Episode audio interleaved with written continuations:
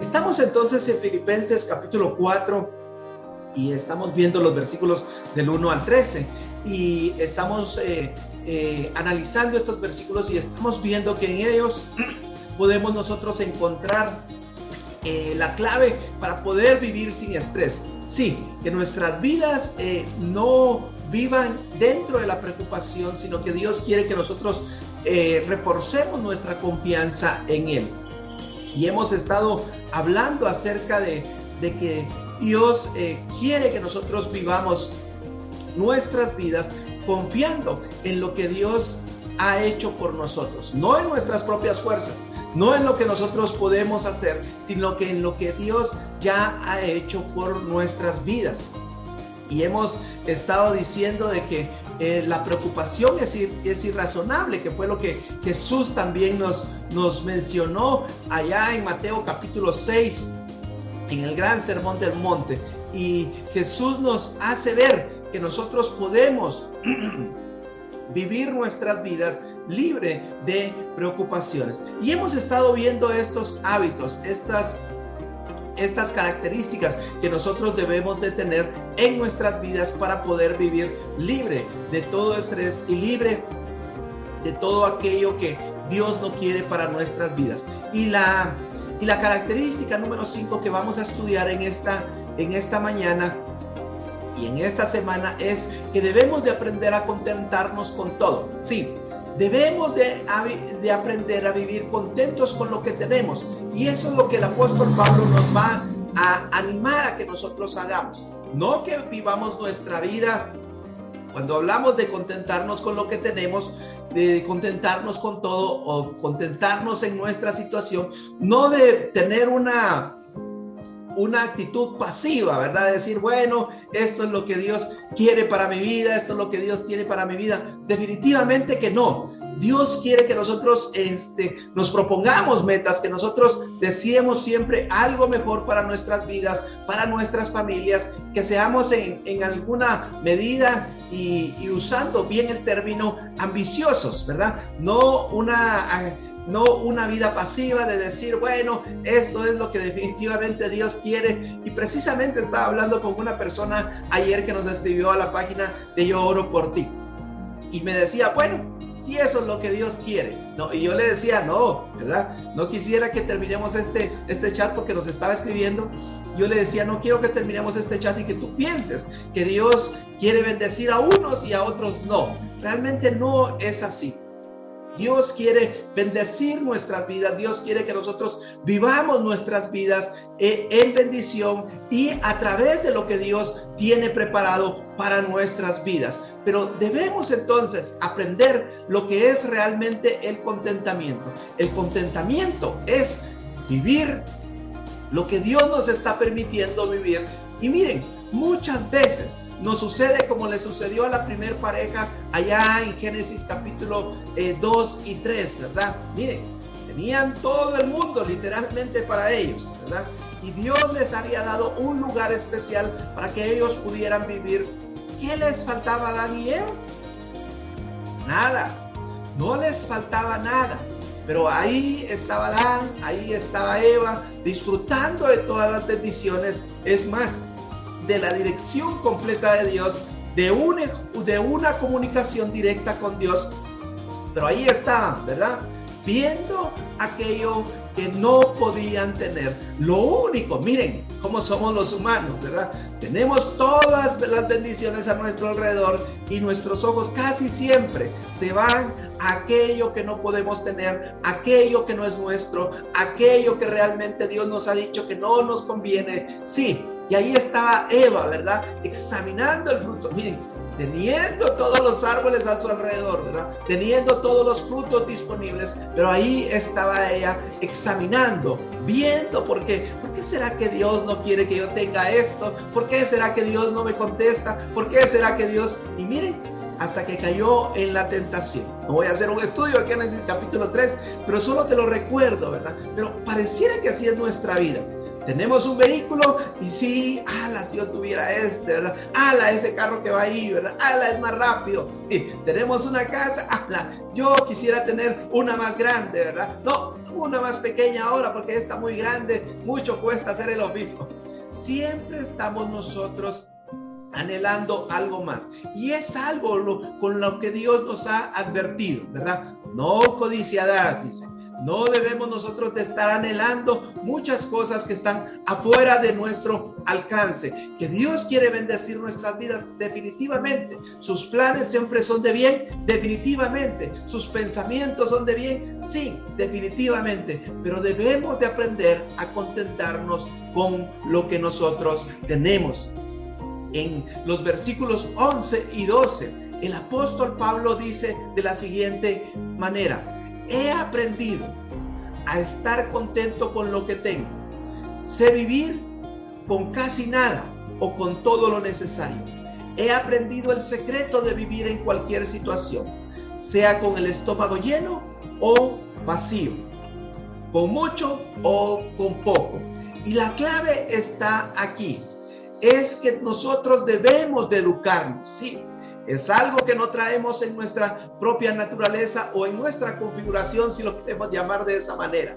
Pero nosotros debemos de aprender como lo aprendió el apóstol Pablo. Miren que él lo aprendió. Él estuvo en cualquier tipo de circunstancia y no está de más recordarte que esta carta a los filipenses, el apóstol Pablo la está escribiendo desde la cárcel, en medio de problemas, en medio de dificultades, Él escribe una carta de agradecimiento, una carta del gozo, una carta donde Él anima a la unidad y Él está constantemente animando a los demás hermanos.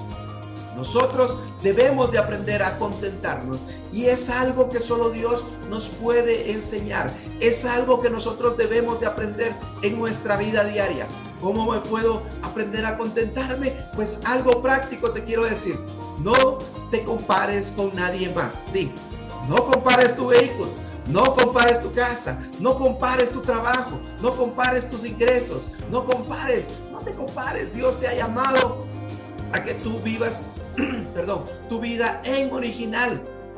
Dios no quiere que nosotros vivamos nuestra vida con una copia de la vida de alguien más, con el ministerio de alguien más, con el ministerio de alabanza de alguien más, con el ministerio de predicación de alguien más. No, Dios quiere que tú vivas tu vida en original. Cuando nosotros vemos, por ejemplo, la parábola de los talentos, Dios le da un talento a uno, si le da dos talentos a otro, cinco a otro.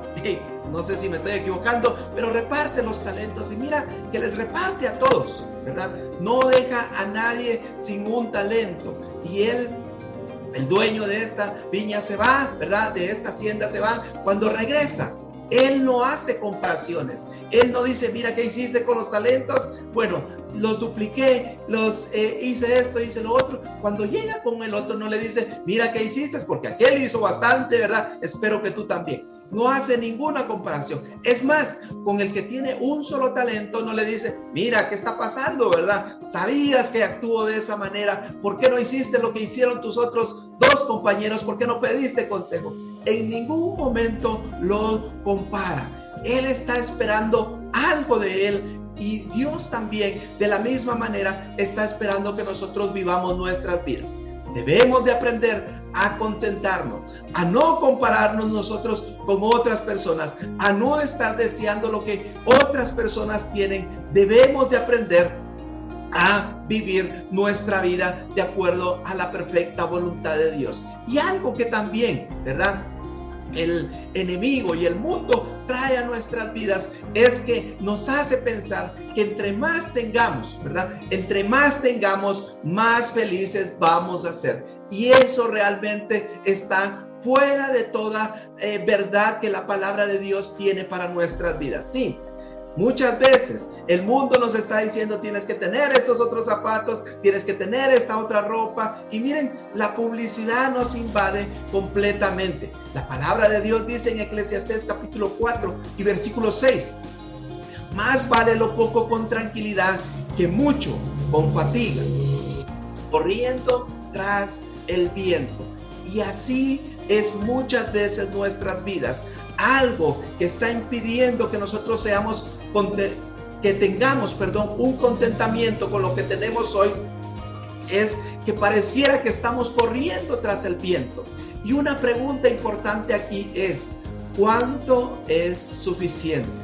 Sí, ¿cuánto es suficiente para tu vida? ¿Te has puesto a pensar en esa pregunta? creo que es una pregunta muy importante para nuestra vida y especialmente para los que somos cabezas de hogar, los que estamos aquí, que somos en su mayoría varones, ¿verdad? Debemos de hacernos esta pregunta. ¿Cuánto es suficiente? Porque si te das cuenta, nuestra vida es insaciable. Ya te puse el ejemplo del carro, de las casas, ¿verdad? Cuando tenemos algo, siempre anhelamos algo más. Pareciera que cuando compras el año, el carro del año, perdón, ¿verdad? Y miras hasta alrededor, ya no eres el único, ¿verdad? Hay todo el mundo tiene el carro del año y eso trae muchas veces insatisfacción, nos roba el contentamiento, la alegría y el gozo de las bendiciones que Dios tiene a nuestro alrededor. Así es, ¿cuánto es suficiente?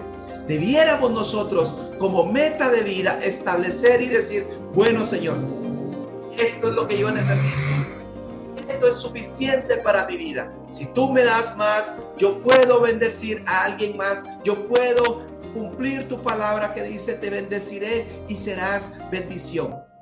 Hay una, este, un, una eh, perdón, se me fue la palabra, ¿verdad? Pero dicen que el dueño de la, de la colgate, ¿verdad? Conoce a Cristo Jesús y él no da el 10% de sus diezmos, no da, no da el 10% de, los, de sus ingresos, sino que él aprendió a vivir con el, el, el 10% de lo que recibe y el 90% lo da.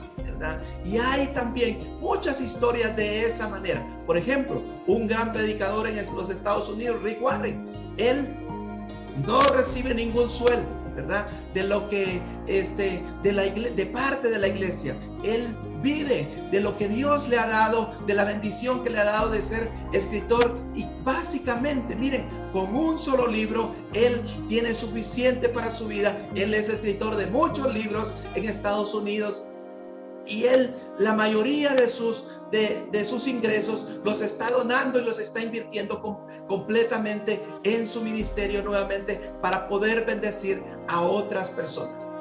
El mundo nos dice, tienes que acaparar más, tienes que tener más. Y termino con esto. El ejemplo que Dios pone del hombre necio. Sí, el hombre que fue próspero, fue bendecido y dijo en su corazón, ¿qué voy a hacer ahora? Tengo tanto, tanta bendición que Dios me ha dado a mi vida. Ya sé lo que voy a hacer. Voy a destruir mis graneros, los voy a hacer más grandes y le voy a decir a mi alma, alma, gózate, alégrate porque tienes mucho. Ya puedes descansar. Y dice la, la, parábola, dice que en ese mismo día Dios le dijo, necio, hoy vienen por tu alma y todo lo que tienes, ¿de quién será? Y dice la palabra de Dios que así es el hombre. Es necio cuando vive para sí mismo, es rico para sí mismo y no para con Dios. Nosotros debemos de hacernos esta pregunta. ¿Cuánto es suficiente? Cuando nosotros respondamos esta pregunta a nuestras vidas, entonces vamos a aprender a contentarnos con todo lo que tenemos. El apóstol Pablo dice, he aprendido a contentarme cualquiera sea mi situación, en lo mucho o en lo poco. Debemos nosotros de aprender eso. Cuando nosotros estamos contentos con todo, entonces miren cómo dice el versículo 13. Lo voy a leer en una versión diferente. Puedo enfrentar cualquier situación porque Cristo me da el poder para hacerlo. Miren, no tiene mucha lógica ahora, no cobra sentido ahora lo que te acabo de decir hace unos segundos atrás.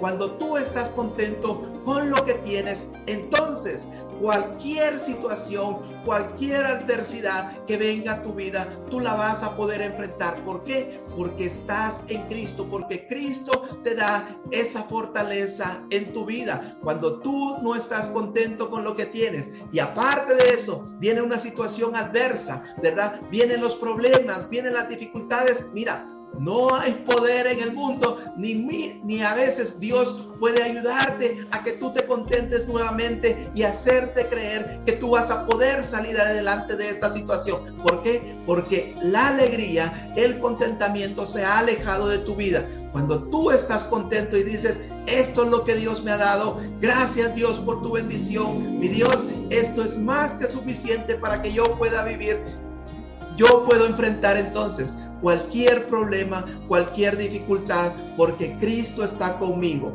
No puedo no preocuparme por nada, porque Cristo me fortalece. Puedo orar por todo cuando Cristo me fortalece. Puedo dar gracias a Dios en todo y en todas las cosas cuando Cristo me fortalece. Puedo mantener mi mente en las cosas correctas cuando Cristo me fortalece. Y puedo tener contentamiento con cualquier cosa cuando Cristo me fortalece. Hemos estado hablando acerca de cinco principios que nosotros debemos de aplicar en nuestra vida si queremos vivir sin estrés. Pero ¿sabes qué?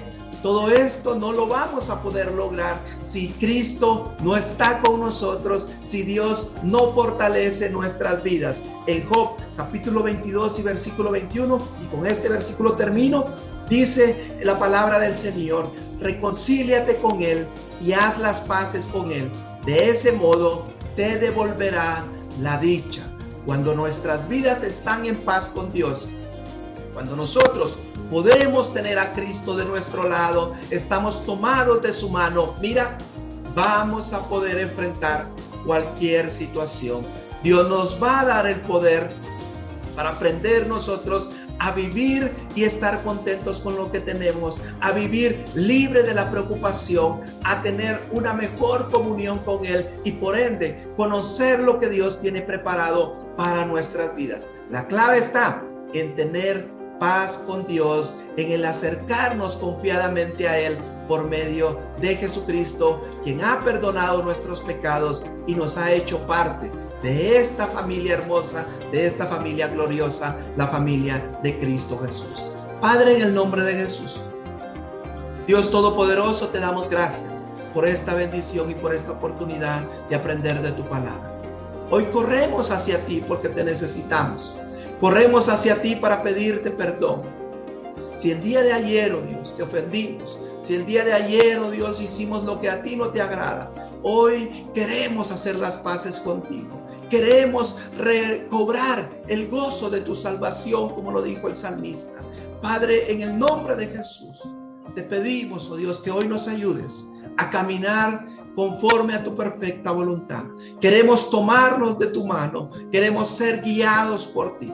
Queremos aprender a contentarnos en nuestra situación, en lo que tú permites el día de hoy que vivamos, Señor. Claro que vamos a trabajar con excelencia, nos vamos a proyectar hacia lo que está por delante, vamos a soñar por un mejor futuro para nuestras vidas, para nuestras familias y para nosotros poder ser de bendición a alguien más. Pero gracias, gracias por todo lo bueno que tú has hecho.